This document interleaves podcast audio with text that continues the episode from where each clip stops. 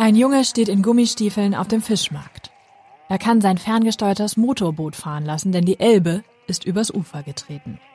Nicht viel, nur ein bisschen. Rund um die Fischauktionshalle steht das Wasser knöcheltief. Für Hamburger kein ungewöhnliches Bild. Touristen kommen und staunen. Doch Birgit Pohle hat Angst. Zu sehr erinnert sie der Anblick an eine Zeit, in der sie selbst Kind war und das Wasser höher stieg als bloß bis zu den Knöcheln. Viele, die die Hamburger Flut im Februar 1962 miterlebt haben, konnten und können die traumatischen Erlebnisse von damals nicht vergessen.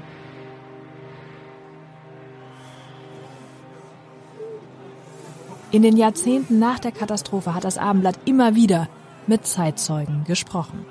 Teils kurz nach den Ereignissen, teils aber auch erst Jahre später.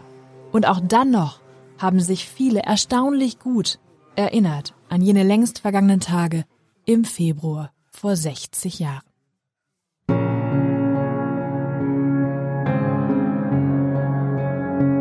Sie hören die Flut. Mein Name ist Vanessa Seifert und dies ist Episode 3. Erinnerungen über viele Jahre zusammengetragen von zahlreichen Autorinnen und Autoren unserer Zeitung.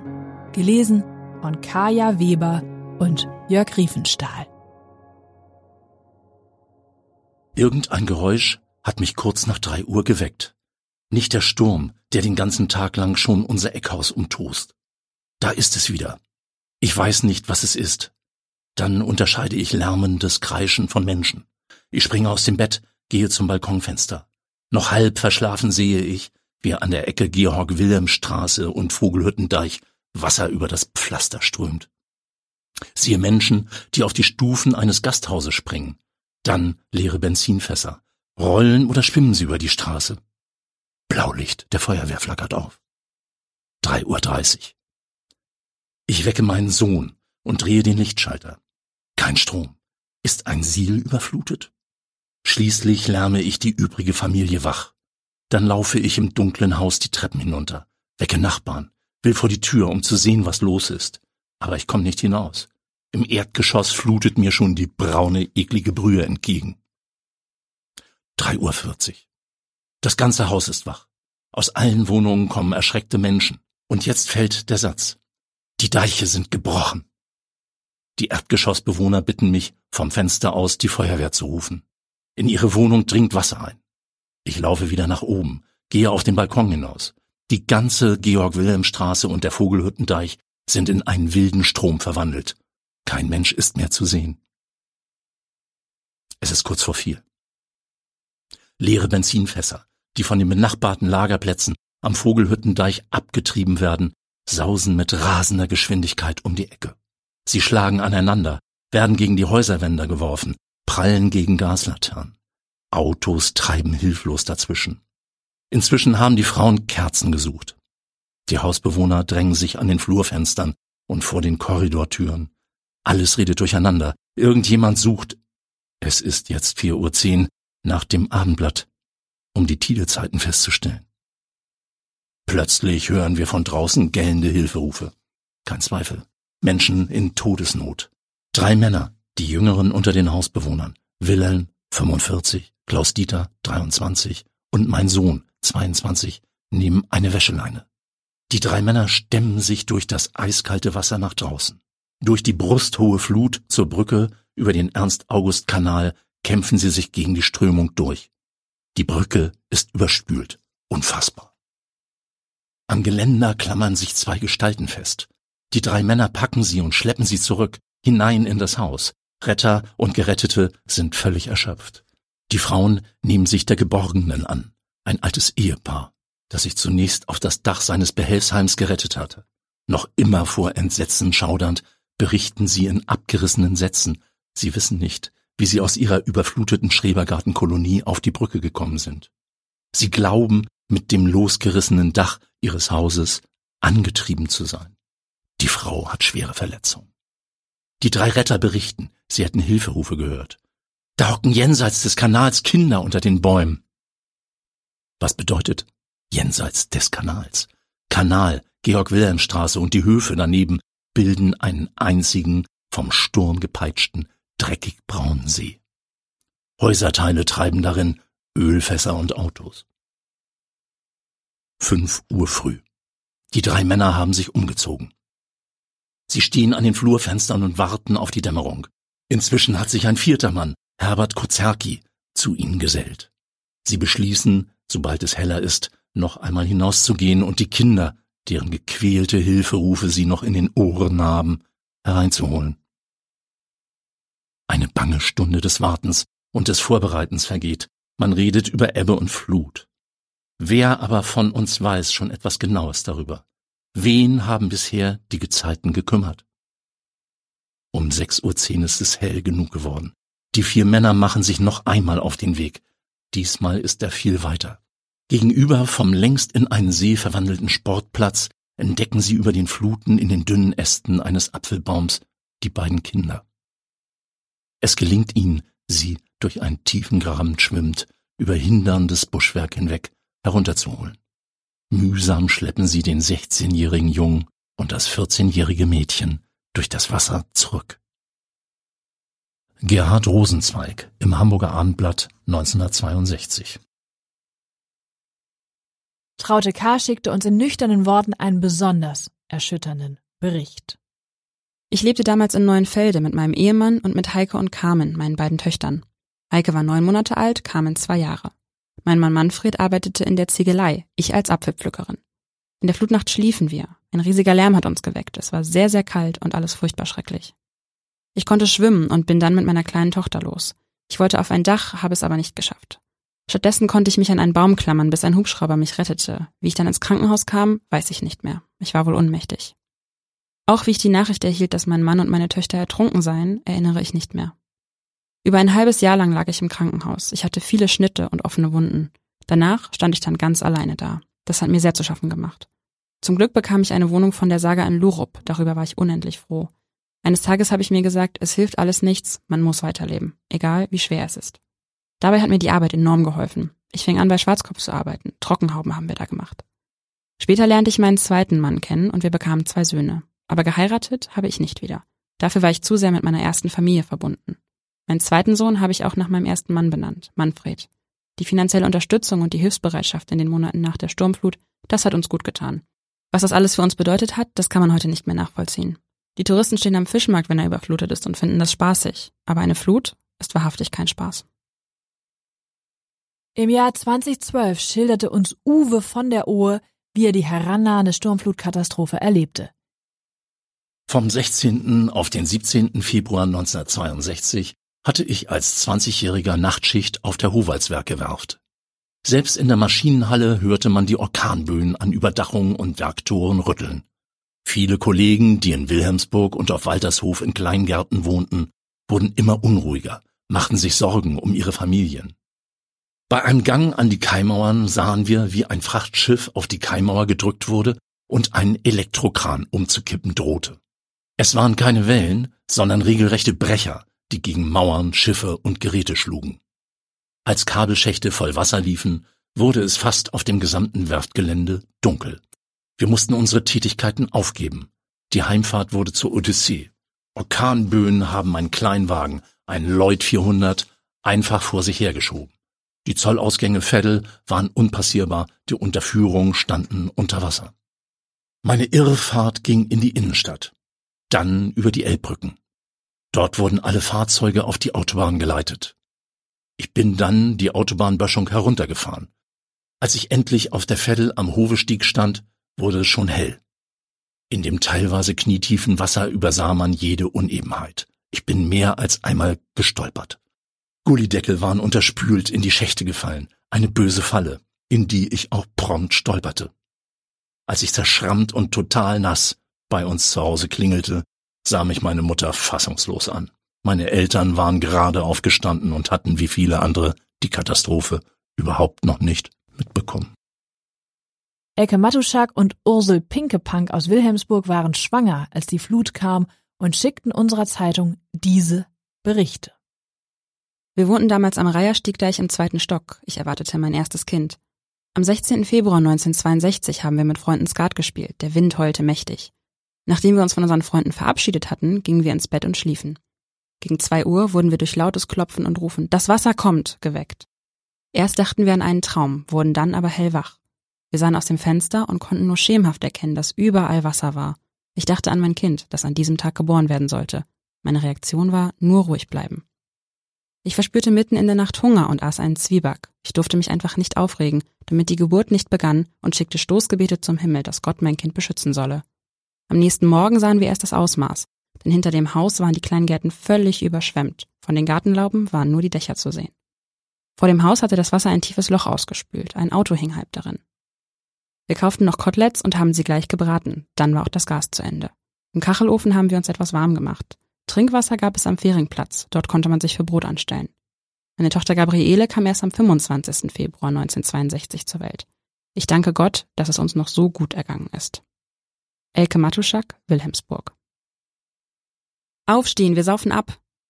Mein Ehemann, unsere Tochter Britta, 18 Monate, und ich bewohnten an der Peter-Beeng-Straße in Wilhelmsburg die untere Wohnung eines Reihenhauses, fünf Stufen hoch. Ich war im siebten Monat schwanger. Am Morgen des 17. Februar gegen 3.30 Uhr wurden wir durch lautes Klopfen am Schlafzimmerfenster mit den Worten Aufstehen, aufstehen, wir saufen ab geweckt. Ein Nachbar war über die Tür zum Gang zwischen den Häusern geklettert, um uns zu wecken. Mein Mann und ich liefen ins vordere Zimmer und sahen, wie eine riesige Welle die Straße entlang rauschte und eine Kinderkarre, Mülleimer und vieles mehr vor sich hertrieb. In panischer Angst lief ich zurück, riss unser Kleinkind aus dem Bett und lief wieder zu meinem Mann. Ich hatte unbeschreibliche Angst. Ich kann nicht gut schwimmen. Wie erstarrt standen wir, immer noch im Nachtzeug, am Fenster und schauten. Ich fragte meinen Mann, ist das die Sinnflut? Er nahm uns für Sekunden in den Arm und beruhigte mich. Sicher ist irgendwo in der Nähe ein Damm gebrochen, sagte er. Ich zitterte am ganzen Körper. Dann erwachte mein Mann aus seiner Lethargie und schickte mich nach oben zu den Bewohnern. Er handelte nun geistesgegenwärtig und warf schnell wichtige Dinge, die sich in den Schränken befanden, auf die Betten, nahm das Betttuch und schüttete es in der oberen Wohnung aus. Am Sonntag kam ein Boot der Bundeswehr, ein Soldat, ein Freund aus unserer Straße, rief zu mir, willst du mit? Mit großen Schwierigkeiten stieß das Boot die Haustür auf und ich krabbelte, das Kind an der Laufleine fest an der Hand, ins Boot. Weinend verließ ich meinen Mann. Quer durch Gärten ging die Fahrt, vorbei an Schuppendächern und Bäumen, die aus dem Wasser ragten. Eine gespenstische Szene. Ganz still und wortlos vor Angst ging es direkt zur höher gelegenen Reichsstraße. Dort warteten Bundeswehrfahrzeuge und brachten uns zur Elbbrücke. Dann ging es weiter mit den Bussen nach Harburg. Mein Mann baute sich später mit einem Nachbarn ein Floß, um meine Eltern in derselben Straße zu suchen. Sie lebten. Ein Foto im Hamburger Abendblatt vom 19. Februar 1962 zeigt unser Haus, über dem im Tiefflug ein Hubschrauber kreist und meinen Mann und Nachbarn mit Lebensmitteln versorgt. Ich wohne noch immer in diesem Haus. Ursel Pinkepank, Wilhelmsburg. Noch lange nach der Flut waren weite Teile Hamburgs überschwemmt. Im Jahr 2012 schilderte uns Peter Benz seine Erinnerungen an diese Zeit.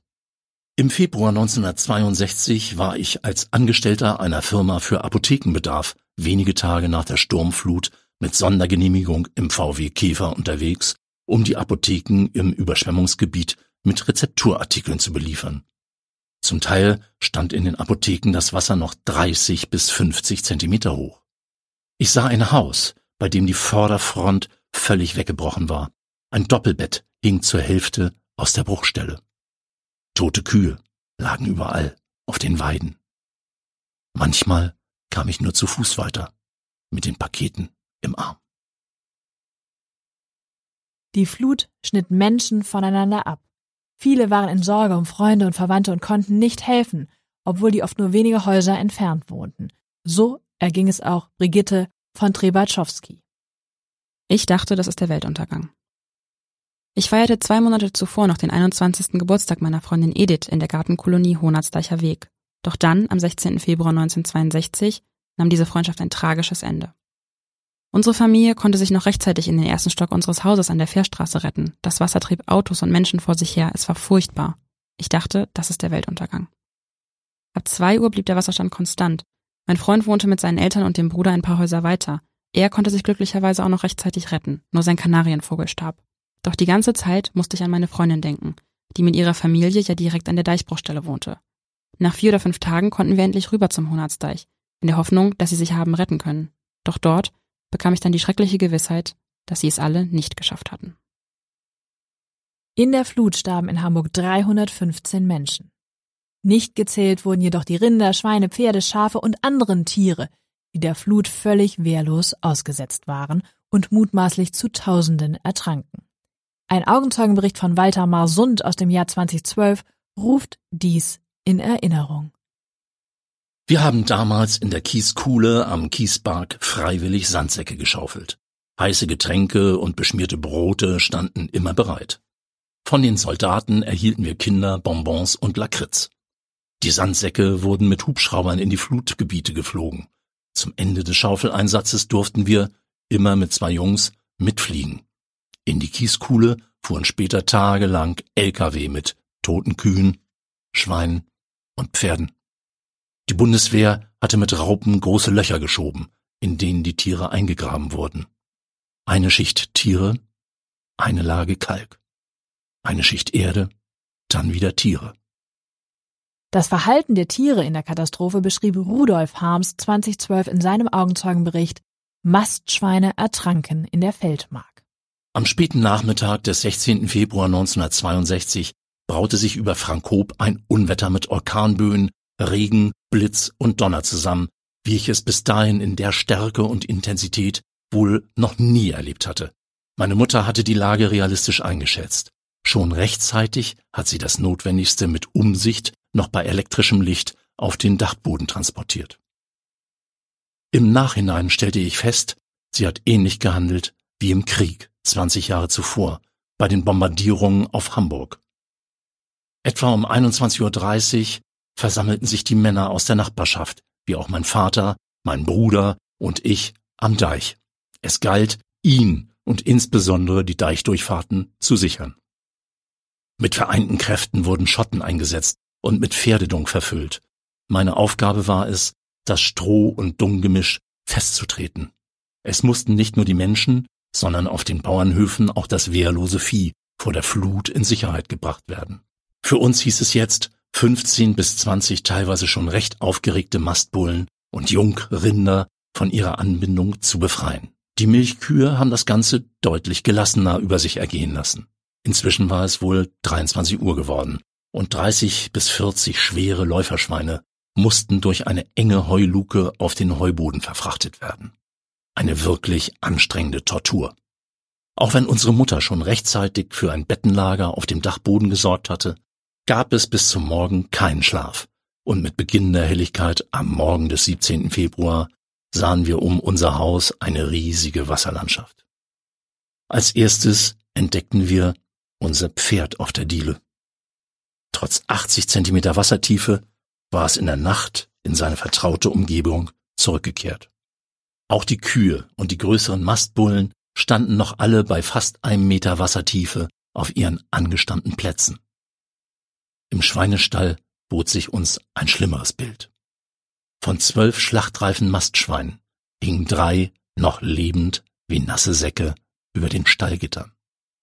Die anderen Mastschweine sind durch die starke Strömung mehrere hundert Meter mitgerissen worden und irgendwo in der Feldmark ertrunken.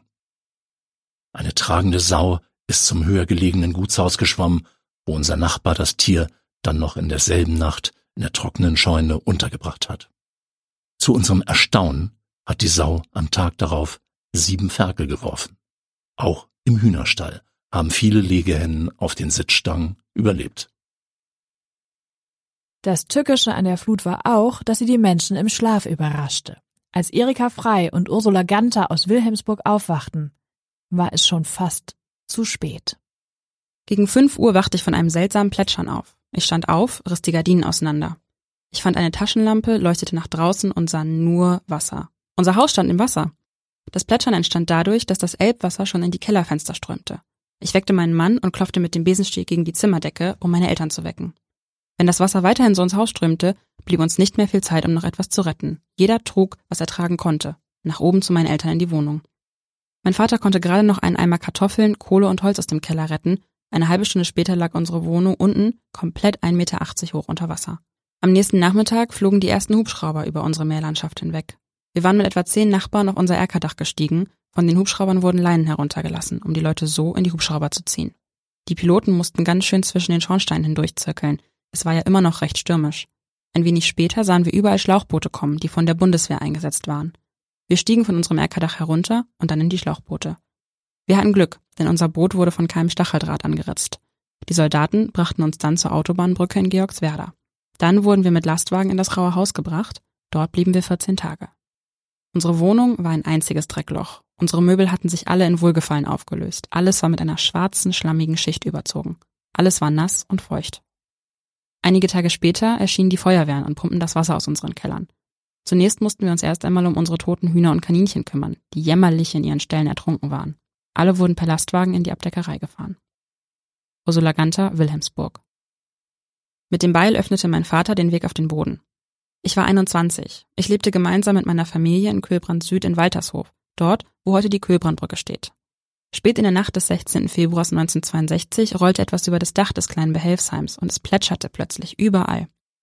Als ich erschreckt aus dem Bett fuhr, war ich bis zu den Knöcheln im Wasser. Draußen stand er schon bis zu den Fenstern.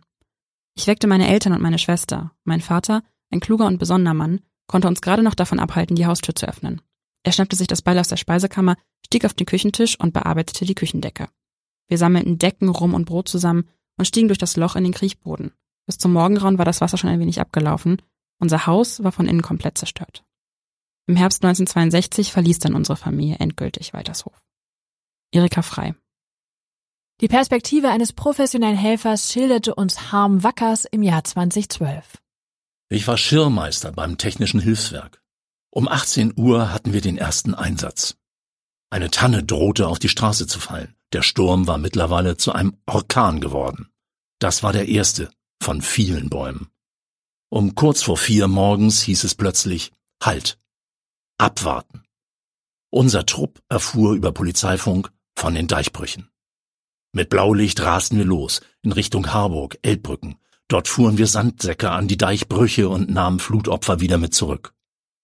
Am Montag entspannte sich die Lage und wir hatten nur noch rein technische Einsätze auszuführen. Bei einer Fahrt rutschte einer unserer Geländewagen in den Graben und blieb mit 180 Grad Schlagseite liegen. Mit aller Kraft und aus der Not entstandener Kreativität hiefte unser Trupp den knapp zehn Tonnen schweren Koloss zurück auf die Straße. Denn wir mussten ja weitermachen, Einsatz um Einsatz fahren, tagelang. Angela Reinke beschreibt, wie sie die Flut als Kind erlebte. Ich lebte mit sieben Jahren als zweitjüngstes Kind von insgesamt neun Kindern im Kleingartenverein Wettern in einem selbstgebauten Behelfshäuschen. Meine älteste Schwester, die schon verheiratet war und ein paar Häuser weiter wohnte, war mit ihrem Mann und der kleinen Tochter auch bei uns, weil sie sich allein nicht sicher fühlten bei dem Sturm. Wir Kinder wurden schon früh zu Bett geschickt. Die Männer gingen aus Sorge zum Deich, als ihnen das Wasser bereits entgegenkam. Sie weckten alle Nachbarn, die sich dadurch rechtzeitig in Sicherheit bringen konnten. Mein kleiner Bruder wurde in einen Handkarren gesetzt, zugedeckt. Meine Schwester nahm mich an die Hand und dann liefen wir alle los in Richtung Wilhelmsburg. Wir flüchteten uns zu Bekannten, doch das Wasser drang auch in deren Erdgeschosswohnung ein. Wir hatten im Treppenhaus aus, bis uns eine Familie von oben in die Wohnung bat. Ich hatte die ganze Zeit geweint. Wir wurden später in einer Schule untergebracht, wo mehrere Familien zusammen in einem Klassenzimmer lebten. Weil wir aber so viele Kinder waren, wurden wir für drei Monate auf mehrere Familien aufgeteilt. Meine Eltern hatten durch die Flut zum zweiten Mal alles verloren. Sie konnten nur noch wenig aus dem Wasser fischen.